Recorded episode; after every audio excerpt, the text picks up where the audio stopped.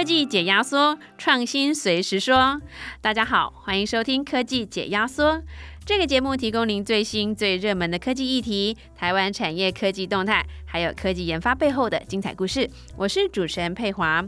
今天啊，我们要延续 MIT Technology Review 麻省理工科技评论二零二二十大突破性科技的这个话题啊。那今天要讨论的是跟我们的日常生活息息相关，那可以说是每天都要接触的科技，特别是上班族从办公室打卡啦、刷门禁。还有坐下来打开电脑啊，进入公司的系统啊，视讯会议，打开这个加密文件，林林总总，各式各样都离不开这个科技啊。那大家要不要猜猜看是什么样的科技呢？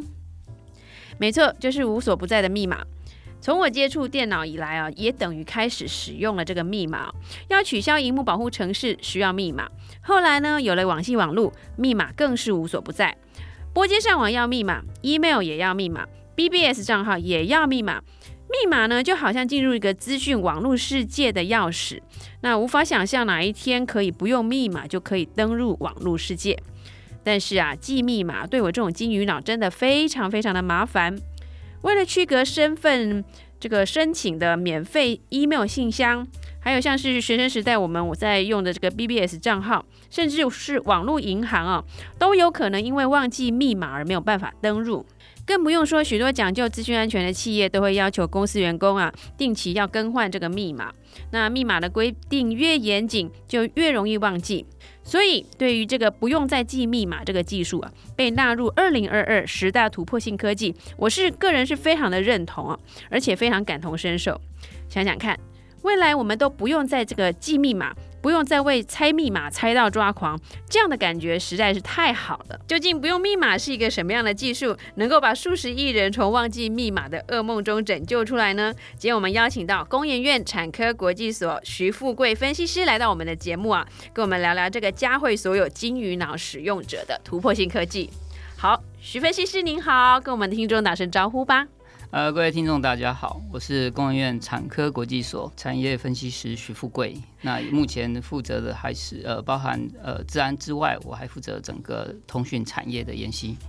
是徐富贵分析师啊，他是我们都叫他贵哥啊，他是资讯安全啊、IC 设计领域的专家啊，他在相关产业有近二十年的经验哟。那今天我们要来谈谈这个跟我们日常生活中息息相关的密码技术。那我想请教贵哥啊，为什么我们从使用电脑的第一天就好像离不开这个密码呢？呃，说实在，密码这一块，呃，应该是比。电脑技术还要先进个几千年哦。其实，在呃上从秦始皇时代哦，这在传递军情的时候，其实就已经有所谓的加密的技术。那当然，到了近几百年，这个密码学哦，所以密码学当然就加上了数学的这一块哦，呃，包含不管是用笔纸来做加密。或是解密，那甚甚至后来有用一些呃机械辅助的部分来做加密啊。最经典当然就是以男生来讲，当然比较熟悉，就是第二次世界大战的时候，德国纳粹使用的那个海狼战术，就潜潜水艇战术的时候，他们的潜艇的通讯呢，就是透过叫做 Enigma 的一个密码机哦。它这个密码机呢，从一九呃三九年就已经在它的潜艇上使用，但是只一直造成了整个美。美国、英国商船在运补呃欧洲大陆的时候，很大量的一个供给的损失哦，所以直到一九四一年，呃，有一艘那个盟军取得了德国的潜艇之后，取得了这个密码机，才终于破译哦。所以这其实是一个非常成功的加密的设备。那密码其实一直以来都是呃用户在。呃，加密它的东西，就是在传输也好，或者是保护它的资料的时候，一个重要的手段呐。所以，呃，它不是说电脑才开始有，很早以前有，只是所以在电脑时代，因为处理了大量的资料，所以就把这个密码的部分呃做进来，然后保护你们相关的资料。但是，呃，现在为什么会有去密码的部分哦？其实是有。两个大问题就是密码，其实在操作上有两个大问题，一个只是不方便，一个是不安全。那不方便呢？大家，我想这是大家都是电脑使用者，大家都有非常大的一个感受。那最大不方便里面最大当然就是忘记密码，另外是遗失密码。嗯那为什么会忘忘记了？因为现在每个人从早到晚，从处理 email 到所有的呃网络采购，什么都有一个账号。那每一个账号其实都有他自己的密码，而这个账号密码要不要一样呢？如果你为了要方便，同样都采用同样的密码的时候，它就是非常不安全。因为万一哪一个嗯账号密码你在 FB 上不小心透露了，对那你是不是你的连你的金融账号都出去了？但不用同样的话又记不住啊，哪有脑容量这么多来记密码？所以喽，所以这一块就需要有一些先进的一些技术，再来做一些呃，在这些处理，所以开始会有一些密码管理啊的一些小软体等等。对那其实刚刚提到不方便，对于一般使用者是最大的问题。对，另外一个不安全呢，就是对于呃所谓的服务器端，就是 server 端，大家最有印象的例子，当然就是像 大家在网络购物的时候，不管你在某某啦、PC Home 啦，或是任何的购物网站买东西的时候，一样要有账号密码。嗯那这些账号密码存在它的 server 上，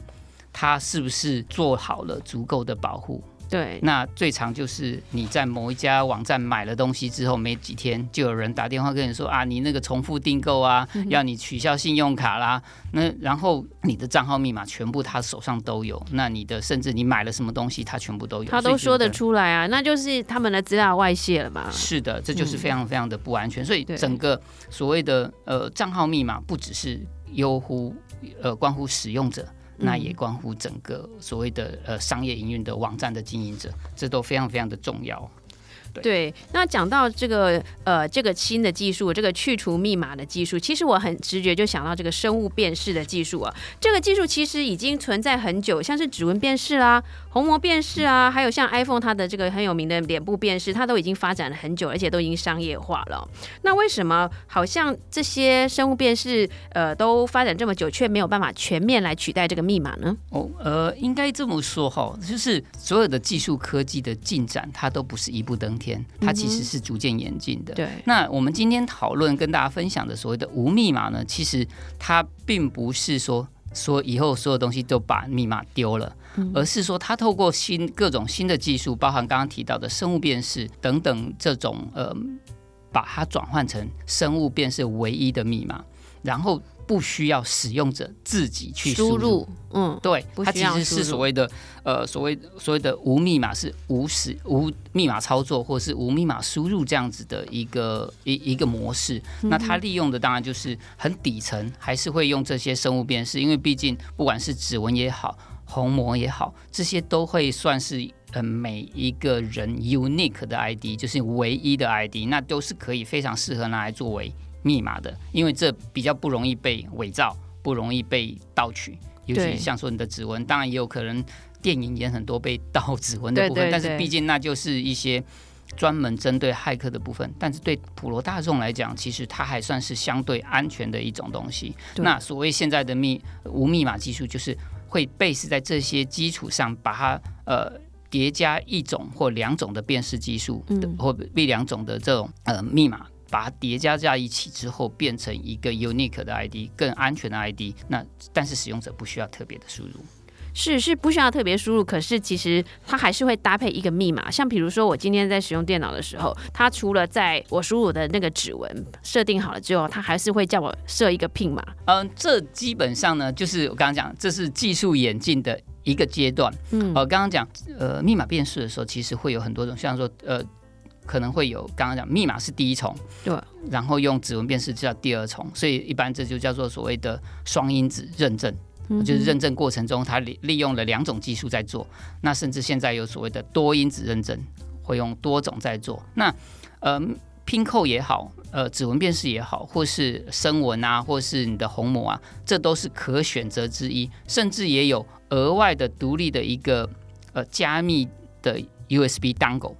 嗯，加密晶片来做，它就是你只有带着像类似一个相片也好，或者是一个指戒指也好，你只要靠近你的设备，然后配合你的指纹，你就不见得要拼扣，拼扣我只会变成这个多认证、多因子认证里面的其中一个因子而已。怎么去组合，怎么去让使用者更方便？也许呃未来更更更方便，就是它就是弄个，也许像公务员就有个简单的 badge，以后这个 badge 戴在身上，它透过那个所谓的呃 NFC，就是进阶的无线电，只要靠近你的设备，透过蓝牙也好，或是 NFC 也好，你就可以去，就不再需要输入 PIN 口了，对。这样的确是蛮不错的，很方便啊。那 MIT Technology Review 啊，它在这个把去密码化这样子的技术作为二零二二年的十大突破性科技之一啊。那我想请教贵哥，近一两年这个去密码化的技术是不是有什么突破呢？那为什么这个呃 MIT Technology Review Review 会把它想要作为一个突破性科技的一个代表？我我我想这中间可能你看刚刚讲的技术的演进是累积的，那它这边可以看成。是说，目前在技术改进上已经达到一个比较成熟的阶段，就像多因子认证这一块已经有一个呃不错的一个整合。那另外一个就是产业标准，我想这都是促成让呃这个无无密码化可以更透通的部分。这中间就是中间所谓的标准可以解决问题，在于说以前你可能在。呃，某个购物网站有个账号，在另外一个购物网站又有个账号密码，然后你常逛的购物网站有三个、五个，这里面就有三个、五个账号。那在你的 Google Service 里面，那呃，我想它就是一个最好的例子。你所有的 Google Service 目前它都整合到一个 Google account。那在 Apple 里面也是一样，你用一个 Apple ID 在你的 iPhone、iPad、你的 MacBook，嗯，就是一个单一 ID 就可以用了。所以呃，如果透过标准化，未来这种认证其实就是只要一个单一认证，它就是真正可以实现无密码，用单一认证的一次的认证，可以透通到各个网站、各个账号上，都可以不用再输入个别的账号。因为我想到就是说，其实有时候我在买东西去那个购物网站的时候，会看到一个登录的选项，是说你要用 Facebook 的账号。啊，来登录，还是你可以用 Google 的账号来登录，或者是用一个什么样的 ID，呃，一个 account 的系统的一个账号来登录，这个就是所谓的无密码技术的一环吗？呃，可以算是这么说，因为当然，当然，这个目前比较大家在熟知的几个，包含 Google 的账号，对，呃，Apple ID。嗯，然后还有 Facebook 账号。对对。那当然，当然我们不能评论每一家哪一家的比较安全或比较不安全。哦，我们不评论个别厂商。但是事实上，这样子的呃多因素多整合了多因素认证以及相关产业标准的，都可以算是呃往无密码身份认证的一一环啦。所以这种标准化会是刚刚提到，就是真正的技术性呃技术性突破到了一个点之后，另外走上产业的标准化。那这个标准就是所谓的是在今年五月五号，就是五月五号是世界密码日啊。那呃在密呃世界密码日这一天，包含 Google、Microsoft 和 Apple 都呃特别 announce 说，它在今后的所有的产品线都会 support 这种。无密码认证的方式去做 SS，所以也也就我想也是为什么在这一次的这个 MIT 的这个 review 里面会特别把它标志成 remarkable，可以可以拿来谈的一个突破性的一个演进的一个部分，主要在这里。是像这个去密码的技术啊，听起来就是对那个记性不好的人非常的有用嘛，哈。那另外它真的有比较安全吗？原理原则上是一定是相对是比较安全的，一定是比较安全，因为。以以举举几个例子了哈，这使用上的例子，大家可能呃，大家都有设过密码的账号，对对不对？那最常大家知道最常用的密码是什么？全世界排名第一名的最常用的密码是什么？一二三四五六七八九十。呃，没有那么多，第一名的是一二三四五六。嗯，六。为什么呢？因为大部分的系统要求说至少密码要六嘛，哦六，所以大家都是一二三四五六。那第二名呢？第二名生日吗？嗯，也没这么复杂。嗯。生日排到第八名，那那还有什么呢？我有有一种我有设过的，是在键盘的左手边的那个九宫格，对，哎对对，按照键盘的键盘排列 Q W QWERTY 这个对。QWERTY 这个字母，那基本上排第六名了。哦，那刚刚你想不到的是，是。呃第二名是一二三四五六七八。为什么多了两个？因为新的系统要求是你的密码长长度要到达八码以上。哦，所以 网站的就是密码的选用上啊，全世界用数字当做密码，然后而且是用一二三四五六七八或者是一二三四五六这种的排名超过呃前十名占了五个。是，所以所以其实最大的弱点，其实密码最大的弱点并不是密码不好，嗯，而是使用者为了方便性而采用了弱密码。就所谓的弱密码，就是指这种很简单，骇客根本不用猜就可以破破解解的的这样子哼账号，所以这是个最大的问题。所以嗯呃，利用了刚刚讲的无密码技术，不管是指纹也好，呃，虹膜也好，这个基本上它转换出来的密码通常是呃几个 bit，通常就是三十二个 bit，哼，六十四个 bit。那你像啊，那三三十二 bit、六十四 bit，你不是人记得住的。对，那如果你采用的，就等于说你基本上你只用了指纹辨识，你用了一个三十二 bit 的密码，是不是相对比你的一二三四四五五六七，安全非常多？对对对对对，因为它是用机。制上去做了这样子的保保证啊，所以哎一定相对是相对安全。那我还想请教贵哥啊，就是说，诶，今天假设我今天去了一个网站了啊，它是它它有几个选项，就是说你可以自己自己注册注册一个 ID，然后自己设自己的密码，然后但是你也可以用 Facebook，也可以用 Google 的账号，也可以用呃呃那个 Apple iOS 的账号，那。怎么样？要选择哪一个感觉上比较具有治安的 的意识呢？嗯你会有怎么建议？呃，我这边建议当然就是你的原生回到原生的那个账号，就像不管是挂 Google、挂 Apple 或是挂 FB，那他们那个原生账号的认证的部分，其实是不是在每次都会做一些呃需要呃指纹也好，或是你的呃 Face ID 也好，或是你的声纹辨识也好，这部分都有一些呃在操作的时候会能够每次都会做认证，因为有些账户它只只有第一次做完，后面嗯、呃可能就不见得这么频繁的在做，但是有些它会你有不同的 action，像你换了 device。嗯。你换了不同的，你你可能在 FB 上有在某些公用电脑上登录过，嗯那这部分它应该是一些 service 上面应该都要有能够 alarm 说你换过 device，换过我从 iPhone 换成 iPad，或是你换到 PC 上，你应该都要能够有有一些这样子作为的 service，相对会比较安全一点。诶，那我是不是可以这样解读？假设今天我选了，我去一个陌生的购物网站，然后我选了说，哦，我要用 Facebook 的这个密码登录的话，哈，那是不是等于说我把我们的这个治安，或者说我们把我们的这个呃资讯安全的一个信任，就交给 Facebook 或交给 Google 或交给这个 Apple 来来帮我们管理这样子？呃，原则上是啦。那、嗯呃，以目前来讲，走向标准化，其实走到了 FIDO、那 FIDO 这一块的认证来讲，它会是不管你是用 Google 或是 Microsoft 嗯或是 Apple，、现在都支援 FIDO，也就是目前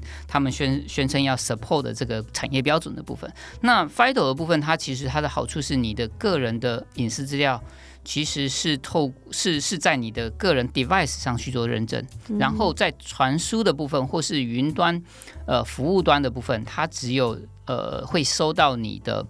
呃公开金钥，它中间走过呃 PKI 呃呃就是公开金钥这样的技术去做加密的，所以在 server 那边不会有你的、呃个人隐私的资料，是经过加密之后，他只拿到一个公开金钥去解说是不是你，他只能够确认是你，这就是目前这个标准上面一个比较大的特征。所以你只要能够 support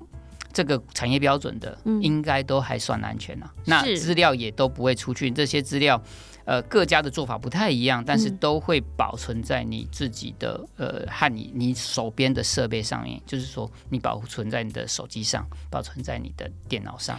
嗯，所以意思就是说，就连呃 Facebook 或是 Google 或者是、呃 Apple，他们都不知道我们的账号密码之类的，或者是说相关的一些买了什么东西这种资料，他们也都不会知道。以符合标准来看是，嗯是嗯嗯应该不会知道的。对，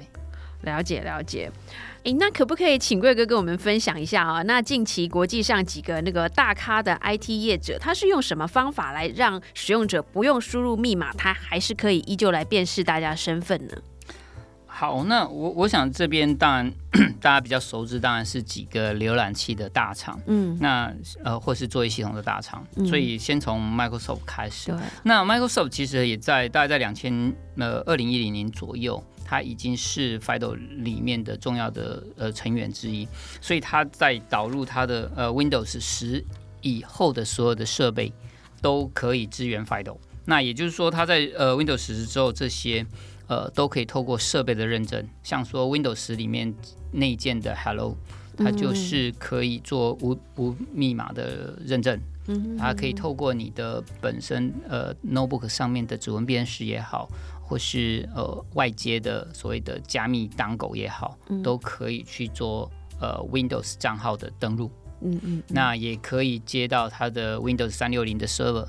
接到它 Windows Azure 的云端服务器。嗯，这边都可以利用这样子的登录去做。这基本上呃，在整个认证上面，呃。Base 在刚刚讲产业标准，就是 FIDO 的价标准上，应该可以让原始大家在记呃登录 Windows 账号的那一段，可以快呃据统计是至少快三倍以上啊！哦，这是 Microsoft 宣称说它在呃支援呃 FIDO 之后，嗯，在使用者上面的一些效益。那同样另外一个大家比较熟知，呃，我个人是比较习惯用 Chrome，那所以 Google 的设备这边其实。呃，Google 算是非常非常早，在 FIDO 的呃起草年代，它就加入。它在二零一二年，在 FIDO 刚开始起来的时候，它就在它内部使用了用呃所谓的认证当狗，就是一颗加密 IC 的 USB 当狗。那上班的时候就把这个当狗插上去，你的电脑才开始可以用。那所有相关的认证也是透过，当然所谓的无密码，就是你的。呃，密码全部存在这个档口里面，就像我们呃上班的 badge 一样，都要带着那个 badge，然后只要靠近电脑，嗯或是插入 USB，嗯，你就可以去，才有机会去 access 你的呃公司的 server，公司的资料库，嗯，这是在呃二零一二年，然后他十呃 Google 很早他操作，他们所有员工都用这种呃全球的员工都用这种的 access 方式才能够存取资料之后。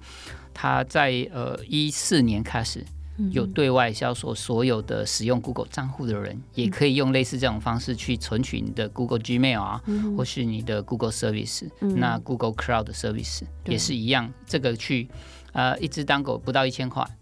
，OK 也是可以在 Google 的 Service 上面采购，所以它是用呃也当然你还可以用你的 Google 手机也是 OK 的，嗯。去取代这个当狗，但是它的当狗部分就是它还蛮小巧的，可以随身携带。那同样的，在呃 Chrome 之后，另外当然就是另外一大呃网那个浏览器大厂，当然就是那个 Apple 的 Safari。嗯，那呃 Apple 相对就是慢了一些些。Apple 在呃二零一九年 announce 的 iOS 十三，嗯，呃应该是十三点三之后开开始有 support Fido。也就是说，用你的 iPhone 的指纹辨识就可以当做你的 SS 的的的的一个呃 device，所以你也不需要再输入密码，只要你的 iPhone 辨识完，你就可以 access 所有 Apple account、Apple ID 底下的东西。所以，呃，在 Apple 更进一步，在呃，应该是在二零二零年开始，它也成为 Fido Fido 联盟的。那个董事会成员之一，所以他也非常积极，他整合他所有呃使用 App Apple ID 的所有的呃设备服务，像说你现在呃你的 Apple Music、Apple TV 的这些 account，你在付费相关的都可以用这种无认证的，只要用手机去做呃身份识别，你就可以去 access 相关的 service。所以不管呃不管从 Microsoft、Google 到 Apple 其实这呃应该占了呃九成的那个 browser 市场的部分都已经成呃已经可以支援相关的所谓的无密码的 SS。那这一次透过五月五号五月五号他们 announce 之后，我想可能会让更多 base 在这个浏览器上面也好，或是在 Apple device 也好，或是 Google device 也好的相关的应用程式或是相关的网站，应该会更。进一步的可以接受。那台湾其实，呃，去年底台湾行动支付已经超过一千五百万人，所以也就台湾两千三百万人已经有将近三分之二的人已经有一些所谓的行动支付的抗。对，那这也都呃在金管会的规划下，其实也采用 FIDO 的的的基础这个标准当做基础，叫台湾金融标呃 FIDO 基标准。那也会在。呃，应该在今年会有陆续相关的应用，已经有一些银行已经采用相关的标准在，也就嗯、可以用你的手机对，无卡无卡提款嘛。嗯哼哼哼，对，这都已经开始有一些银行已经开始采用了。所以无卡提款就是 Fido 的功劳这样子吗？对对对，哦有些应用之一，因为它的认证的部分就是透过你的 device，嗯，已经可以做过认证，就你就是谁嘛，我就是 OK，就是阿贵，你可嗯以，你账户有多少钱，你就可以领。所以无卡提款已经开始试了，在你就不需要你的 ATM 就不需要再带。我我倒是在 ATM 上面看到很多也说无卡提款请按此，但是我不太知道，我没有从来没有试过，所以我也不太知道说原来是这样子的一个机制。它会透过它会透过呃原来的你的账户的银行，嗯它发行的 App 去做认证，但它底层就都是透过 FIDO 的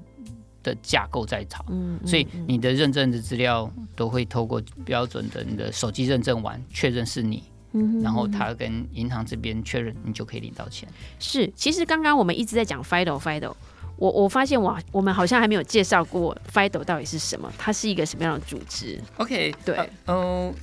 FIDO 其实呃，它叫做那 FIDO 哈，它是、呃所谓的线上快速身份认证哦，就是、呃 Fast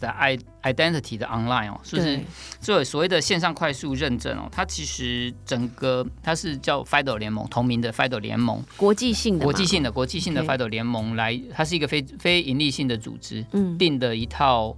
呃网络身份认证的一个标准。嗯那它的做法其实呃，就是说以往。呃以往我想这分个所谓传统的账号密码和 FIDO 我有什么大最大的差异哦？就是呃，在传统账号密码就是我有一个账号有个密码在我自己知道嘛，对不对？对，但是你的服务端就像刚刚讲购物网站好了，嗯那购物网站那边它也要有一个账号密码，所以登录的时候它才能够检查说，OK，你输入的密码，你的账号和密码是符合的，他才知道认为是你是他嘛，对不对？对对。这就是很标准，所以你的账号密码他那边会有一份嘛。对，，OK？那 FIDO 这边做法并他的注册并不会把你的账号密码传给他，嗯而是说我自己利用我的设备去产生一组加密过后的资料。嗯哼，就是它的认证，就是所谓的在地在 device 端会产生一个所谓的 private key，就是私有码、嗯。私有私有金钥，然后这个私有金钥会产生一套对称的公有钥、公有金钥，那公有金钥透过 PKI 的方式传给是网站端，嗯。所以 server 端那边它就只有一个公钥，然后我只要认证说，呃，在设备端我在下次使用的时候，我只认证说我的呃我的这个人嗯。现在认证出来的这个加密过的资料传给他的时候，他用公有金钥去解，解出来是和原来一样，这就表示是同一个人嘛。对，如果解出来不一样，那就是不同人。所以他那边只有说，呃，拿到资料的时候去用这次这个金钥去解它，所以它没有你的。基基呃账号密码的相关的资料，它有账号，但是它密码的部分，它就全部都是这种加密过后的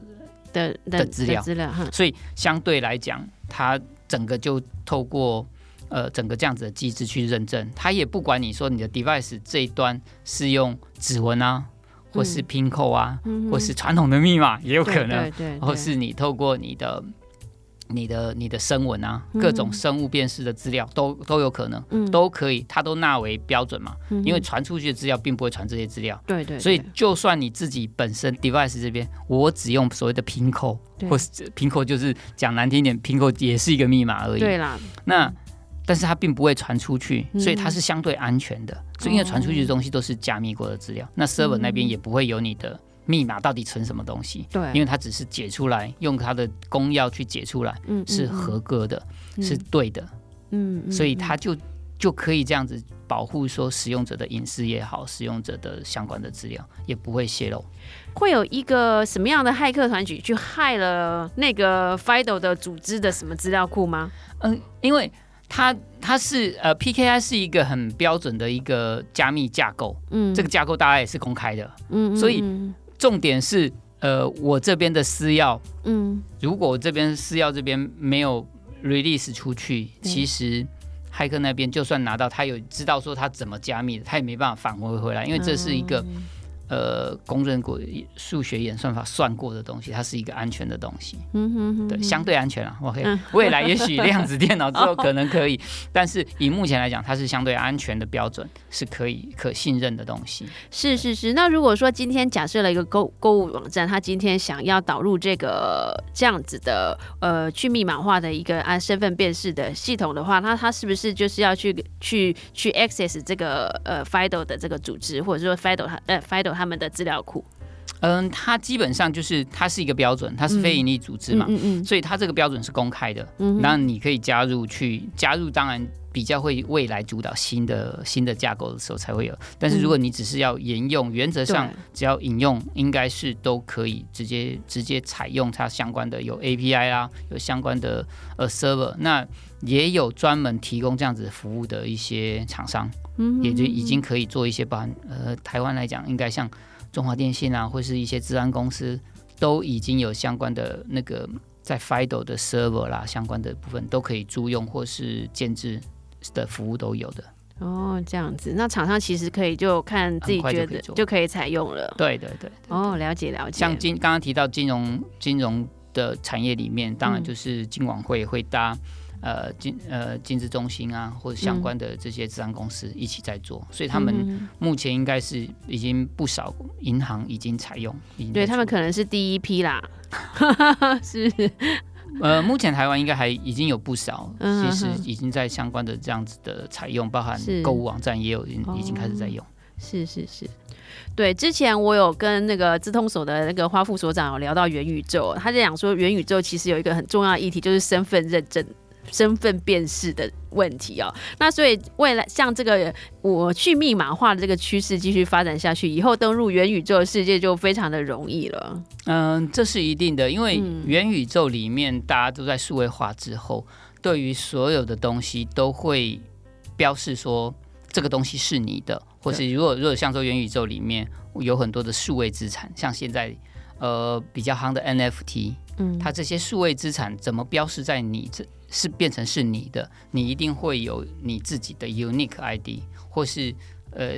加密货币。同样，你有一个所谓的数位钱包，也是一样。数位钱包要求至少至少是三十二 bit 的一个密码，那没有人记得住，所以原则上它都会有很多冷钱包啊，透过 IC，透过硬体 IC 或是加密 IC 保存你这个三十二 bit 的码，然后透过